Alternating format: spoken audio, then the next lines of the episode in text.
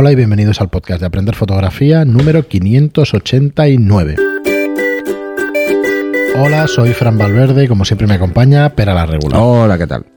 Muy buena, espera. Hoy deja un poquito menos de hueco, tendré que hacer edición en medio para ajustar la música.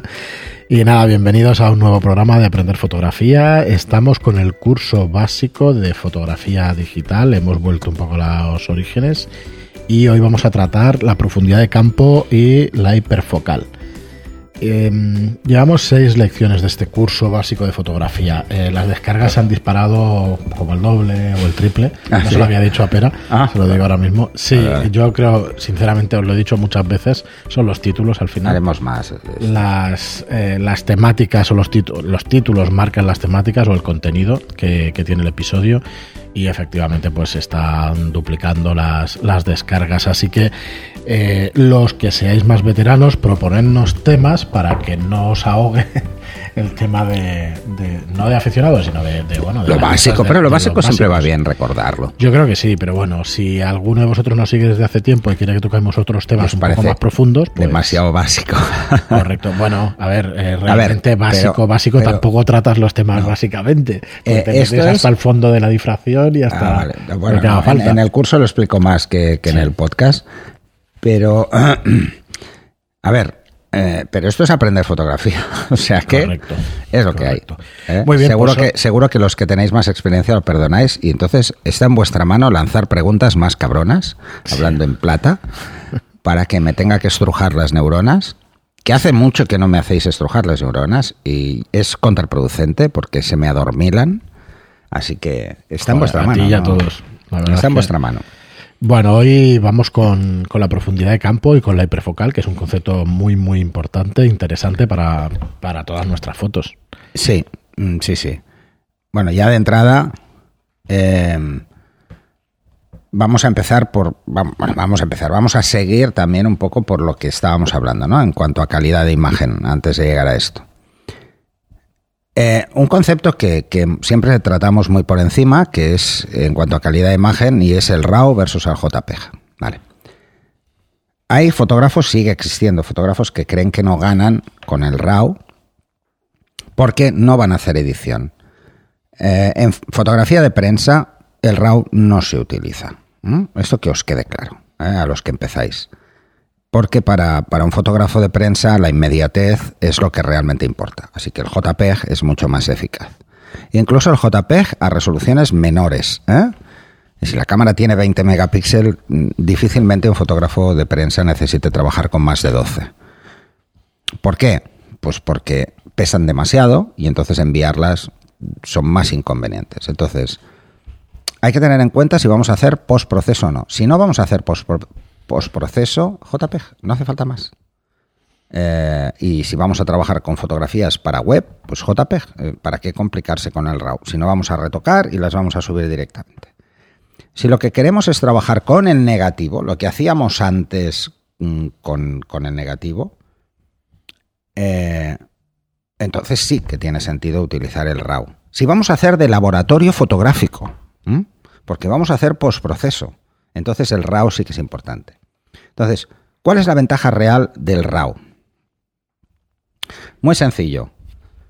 Eh, el RAW es tal y como la cámara ha captado la imagen, sin meterle ninguno de los parámetros llamados target. O sea, hay una serie de parámetros que están puestos en la cámara, pero que solo es capaz de identificar el software del fabricante.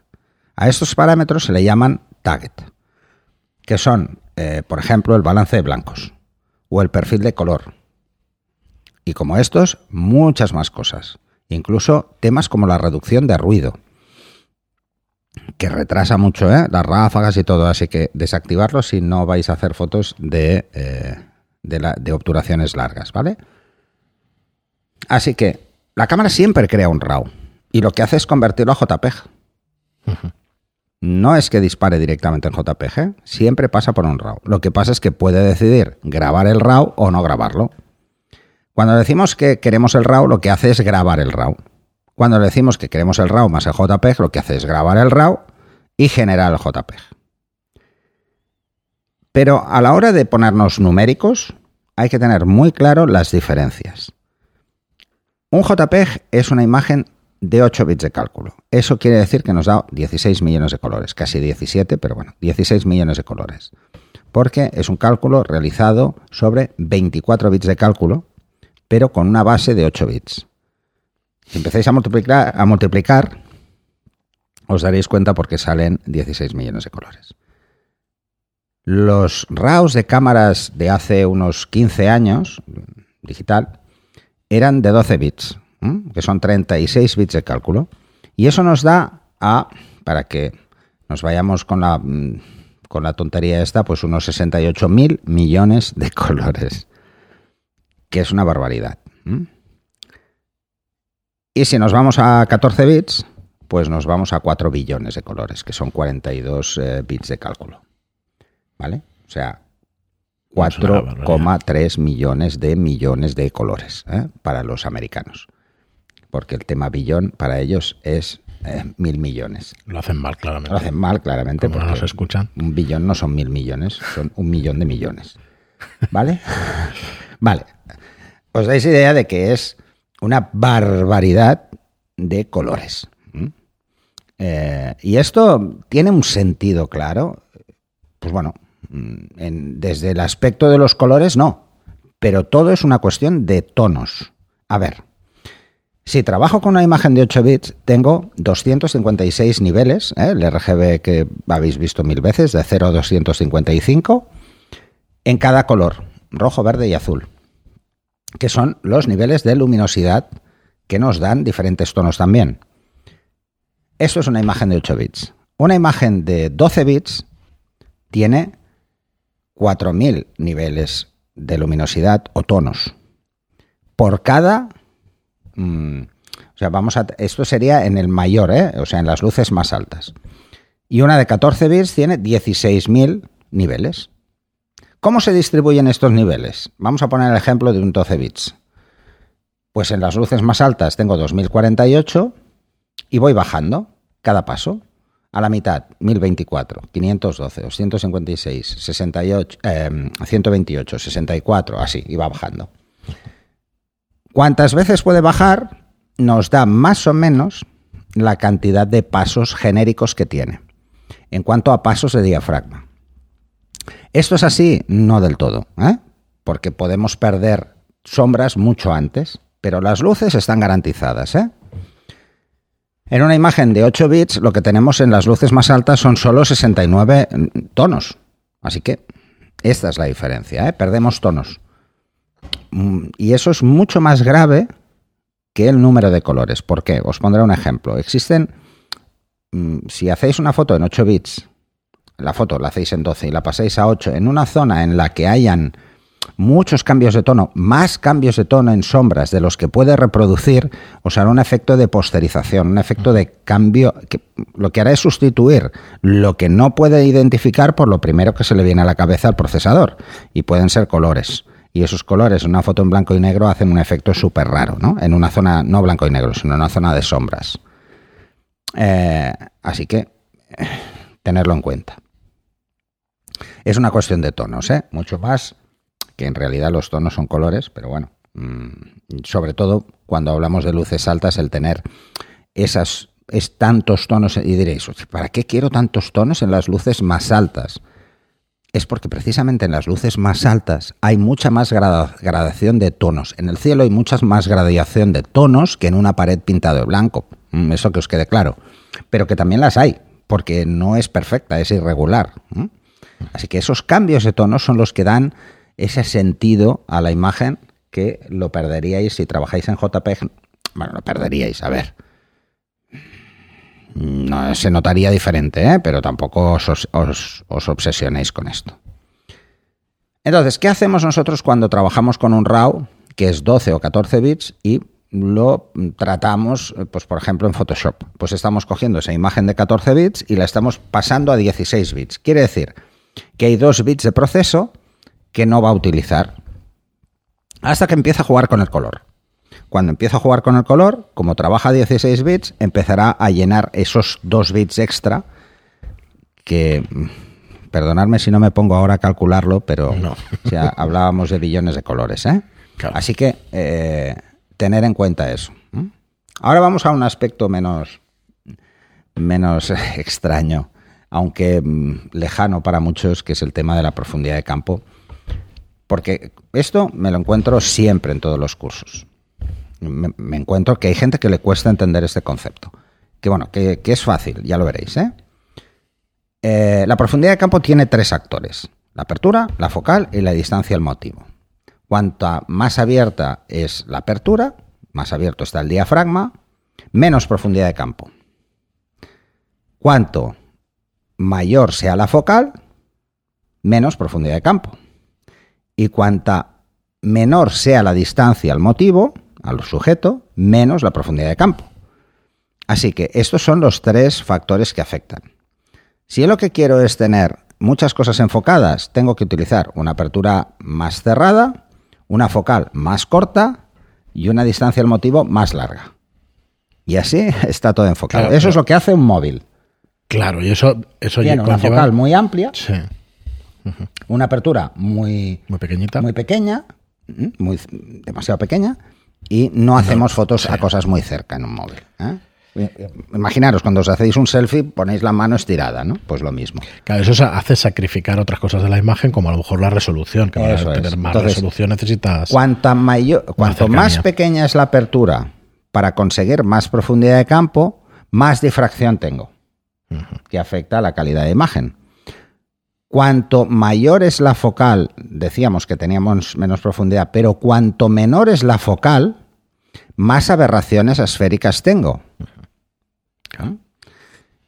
Y cuanto mayor es la distancia al motivo, para tener más profundidad de campo, menos resolución óptica tengo, porque la, la resolución óptica es inversamente proporcional a la distancia. Cuanto más alejo algo, menos voy a ver el detalle, pero esto nos pasa a nuestro ojo.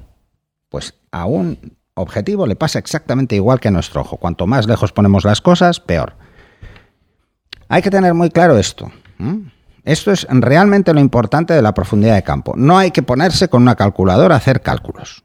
hay que tener muy claro qué es lo que afecta y punto. Y no darle muchas más vueltas. No, en el curso, de hecho, empiezas a poner ejemplos, ¿no? De una Os focal de 100 ejemplos, milímetros. sí. Y de cómo cambia la profundidad de campo en función de una cosa que se llama círculo de confusión, que lo que hace es confundir más todavía a la gente, Pues sí, la verdad es que sí. porque es un parámetro subjetivo, mm, es un parámetro que se hace en base de una estimación y por lo tanto no hablamos de algo media, físico, sino que hablamos de algo conceptual, que es el círculo de confusión, y que se estima pues que es un punto pequeño en función del tamaño del sensor, cosa que un punto pequeño es igual de visible para el ojo humano, independientemente de dónde resida. sí. Pero bueno, pero bueno, se ha hecho así Bueno. y ya está. Si queréis más datos, aquí en el curso de fotografía bueno. básico está la fórmula incluso del cálculo de la profundidad. Sí. A mí, mm, por experiencia, lo que más me ha servido es cuando Pera ha explicado siempre lo que más interviene en la profundidad de campo es la distancia al motivo. Sí. Luego la focal, Y, luego Y la- luego, y por lo que menos, la apertura. correcto. Y yo siempre al revés, porque en todos los foros y en todas partes, cuando lees de fotografía, necesitas una, una apertura de 1.8, de 1.4, de 1. Ya, hay que irse No. al 0.95 de Canon. No, no, Esto no es así, o sea, realmente si yo lo que quiero es muy poca profundidad de campo, evidentemente una, una apertura abierta me la va a dar, Sí, sí. ¿vale? Pero ¿cuál es el Pero es que problema? cuando pruebas Eh, a- a- si yo cojo una apertura muy abierta y me voy a 4 metros, sí. Pues no, lo voy a ver, No lo vas a ver, efectivamente. ¿vale? Pero si con esa apertura muy abierta me voy a un metro de distancia, la profundidad de campo es ridícula, es súper pequeña. ¿A cuánto ¿no? enfoca el 85? ¿A 0,95 metros? Eh, no me acuerdo, pero por ahí. No, 1,4. a, a 70, ¿no? Creo. No, yo creo que. Bueno, luego lo 70, miramos. pero- 80 centímetros. Es que lo tengo aquí. A ver, espera. Pues venga, míralo. Míralo, ya tiene lógica, porque no te vas a acercar menos de un metro a un retrato. Esa, esa es Creo que 0,95. realmente la cuestión, ¿eh? Pensar, pensar que los objetivos tienen una distancia mínima de enfoque asociada, mm, no os diría al tipo de foto que vais a hacer, porque eso sería muy extremo, pero en algunos objetivos sí, que es así. anda, ¿eh? ¿eh? Entonces, eh, espera, al final lo tenía tan guardado esto. Yo creo que iba por No ahí. lo veo. Espera, es que además si está apagada tampoco lo voy a ver. La distancia mínima son 95, sí señor. ¿Ves? Es que me acordaba porque es, es muy peculiar este objetivo y es eso, Ponerse 95 a menos de un metro y no enfocará. Correcto, pero es que además tiene toda la lógica del mundo. Tampoco con un 85 de. A ver, si lo que vas a hacer son retratos, eh, no te vas a poner a menos de un metro, eso seguro. ¿Mm? Así que... eh, Así que bueno, yo ya os digo, por si os sirve, lo primero es la distancia. Probadlo con el mismo objetivo, acercaos al sujeto o, a- o al motivo y vamos, lo vais a ver clarísimo. Que, que entonces tienes unos retratos guapísimos con un desenfoque. Bueno, además hay que tener en cuenta una cosa y que muy poca gente tiene en cuenta. Nuestras cámaras se enfocan a la apertura mayor del objetivo. No enfocan a la apertura seleccionada, sino a la mayor, ¿eh? porque el diafragma está totalmente abierto cuando enfocamos. Eh, el enfoque, mm, a ver, vamos a partir de la premisa de, de, cuando hablamos de profundidad de campo, hablamos de que es una zona que vemos relativamente enfocada. Es decir, la única parte que está enfocada es donde está el enfoque. Ni milímetro arriba ni milímetro abajo. Lo único que está enfocado es donde está el enfoque. El resto es algo que llamamos profundidad de campo o enfoque relativo. Quiere decir que no está enfocado, pero se ve bien. O se ve lo suficientemente bien. Eso es la profundidad de campo. No es otra cosa. Y eso está muy basado en la percepción del ojo humano. Por eso el círculo de confusión. Y por eso eso confunde tanto. En la fórmula, ¿eh? veréis lo del círculo de confusión. Que es, bueno, un punto hasta donde el ojo humano es capaz de darse cuenta de si algo está nítido o no está nítido. ¿eh? El concepto de nitidez está muy asociado al contraste, ¿eh? al cambio de, al paso de blanco a negro que nos delimita las zonas enfocadas. Eh, las personas que tienen, ya lo comentaba antes, con el astigmatismo en un objetivo, pues las personas que tienen astigmatismo les falta ese enfoque, ese enfoque de los bordes. Vale, vamos a dejar el tema este, ya lanzaréis preguntas. Vamos a hablar de otro, otro concepto, que es la hiperfocal. Vamos a resumirlo muy fácil. La hiperfocal es la distancia a partir de la cual todos los objetos que hay detrás estarán enfocados o tienen un enfoque razonable. ¿Vale? Así que, mm, por decirlo de alguna forma, es como si habláramos de desde dónde tenemos foco. A partir de qué distancia todo estará enfocado. ¿Esto de qué depende? Depende de la focal y de la apertura. Y evidentemente del círculo de confusión. ¿Vale? Volvemos al círculo de confusión. ¿Mm? Eh, La fórmula es muy sencilla, ¿eh? La tenéis en el curso. Pero, por ejemplo, os, os voy a poner un, un ejemplo. Eh, si cogemos un 50 milímetros y nos ponemos a f2.8, la hiperfocal estará a unos 29 metros. Si cogemos y ponemos f8, la hiperfocal estará a unos 10 metros. O sea, a partir de 10 metros, todo lo que yo enfoque por detrás de esos 10 metros estará enfocado hasta el infinito. ¿Mm? La gente que hace paisaje necesita tener claro el concepto de hiperfocal. Imaginaros que queréis hacer un paisaje y delante hay un árbol. Y queréis que el árbol esté enfocado. Pero también queréis que el paisaje se vea enfocado. No pierda enfoque. Pues el árbol debería estar en hiperfocal. Si no está en hiperfocal, ¿qué va a pasar? Vamos a tener el árbol muy bien enfocado, pero el fondo no se va a ver bien. No se va a ver nítido, se va a ver con un ligero desenfoque. No sirve para otra cosa, solo para esto. ¿Vale? Es importante tener clara mm, la hiperfocal. O sea, eh, ¿cuál es? ¿Qué distancia? No. Lo veréis muy fácil a la que enfoquéis cualquier objeto y veáis que cambia el fondo de lo que tenéis bajo la percepción de vuestro ojo, es que no estáis en, per- en hiperfocal. ¿Vale? O sea, mirando por el visor os daréis cuenta. Porque en el visor os daréis cuenta de lo que está enfocado y lo que no. ¿eh? Luego está el botón de hiperfocal, que es el botón de profundidad de campo, que os puede dar una idea. Pero es muy difícil interpretar esa visión eh, con la hiperfocal. ¿Qué pasa, por ejemplo, en una PSC? Pues bueno, que las distancias cambian. ¿eh? Un 50 milímetros decíamos que eran eh, 29 metros en una full frame y en una PSC son 49. ¿m? Así que, eh, 46, perdón. Coma 99. vale, el enfoque. Esto hasta hemos hecho un, tu- un tutorial Sí, hay varios. sobre cómo hacer enfoque y cómo hacer enfoque reencuadre, etcétera. Vale, hay que tener muy claro que no todos los puntos de enfoque de nuestras cámaras son igual de precisos. Lo más preciso es el centro, el, el enfoque con el centro, ¿eh? el punto de enfoque central. Entonces, bueno, pues la técnica del enfoque y reencuadre es muy importante conocerla bien, precisamente para recomponer ese enfoque y compongo la escena. ¿eh? No solo por el hecho de hacerlo eh, porque queda como más fashion, no. Es porque es mucho más eficaz y si tengo una buena postura voy a ser capaz de hacerlo. Así que lo importante aquí es no variar en el reencuadre la distancia al motivo.